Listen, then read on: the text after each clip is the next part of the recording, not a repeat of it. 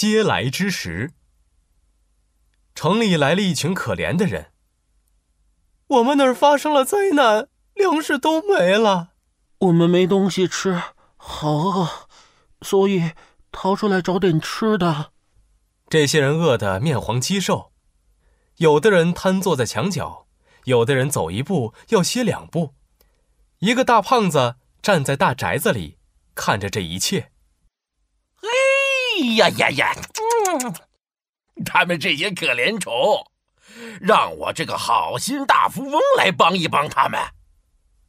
这个人叫做钱敖，是城里的大富翁。他拍着大大的肚子，心想：我这么有钱，一定要帮帮这些可怜虫。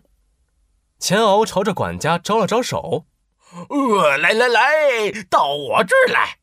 什么事儿，老爷？”你去准备一百碗面条和稀饭，我要分给这些人，这样大家就会说我是个好心的大富翁了。哦，好的，老爷。管家腾腾腾的跑了下去，他就端着热乎乎的面条和稀饭来了。钱敖他们带着面条和稀饭来到了大街上，管家扯开嗓门大喊：“来来来，快来吃啊！”热气腾腾的面条和稀饭了。一听到有好吃的，来避难的人眼睛亮了起来。啊，我不是在做梦吧？竟然有面条吃！太棒了，太棒了！我要喝稀饭。我也要，我也要。大家一哄而上，拿起东西狼吞虎咽起来。嗯嗯，好吃，好吃。谢谢钱敖老爷，你真是个大好人。谢谢钱敖老爷，谢谢钱敖老爷。听了这话，钱敖的心里美滋滋的。我最喜欢听别人称赞我了，我真是个又好心又有钱的大富翁。大家都很崇拜我。钱敖高兴的大手一挥，对管家说：“嗯，管家，你再去多做一些面条和稀饭。”我要分给更多更多人吃，这样我就是全天下最有爱心的大善人了。嗯，遵命，老爷，我这就去。钱敖一边捻着胡子，一边给大家装面条。哦，你们这些可怜虫，本老爷好心分面条啊，快来吃吧，每个人都有。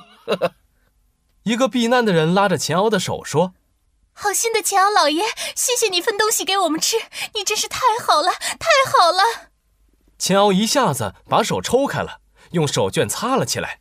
“哎呀，你的手上都是泥，脏死了！哎呦，算了算了，你们自己拿着吃吧，千万不要碰我了。”说完，钱敖坐在了一旁。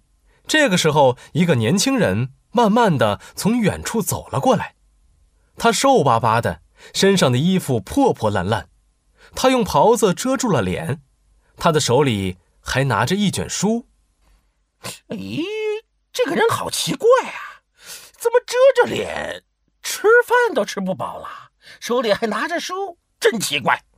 他拉他拉，年轻人踏着拖鞋走了过来，钱敖站了起来，歪着头，眯着眼，傲慢地说：“喂。” 那个拿着书的可怜虫，来吃来吃。年轻人看了钱敖一眼，没有理他，继续往前走着。钱敖冲了上来：“喂喂喂，来吃来吃！你是不是聋了？”年轻人停了下来，盯着钱敖说：“你说话的语气这么差，说话这么难听，一点都不尊重我。我虽然很饿，但也不会为了吃你的食物。”而放弃我的尊严。听了这话，秦敖气得鼻子都歪了。哎呀，哎，你这个人啊，真是不知好歹，饿死你活该！我的身体已经备受饥饿的折磨，不能让精神再受人羞辱。说着，年轻人就走远了。嗟来之时，这个成语出自《礼记·唐公下》。嗟指的是不礼貌的招呼声，相当于现在的喂，所以嗟来之食就是指侮辱性的食物，泛指带有侮辱性的施舍。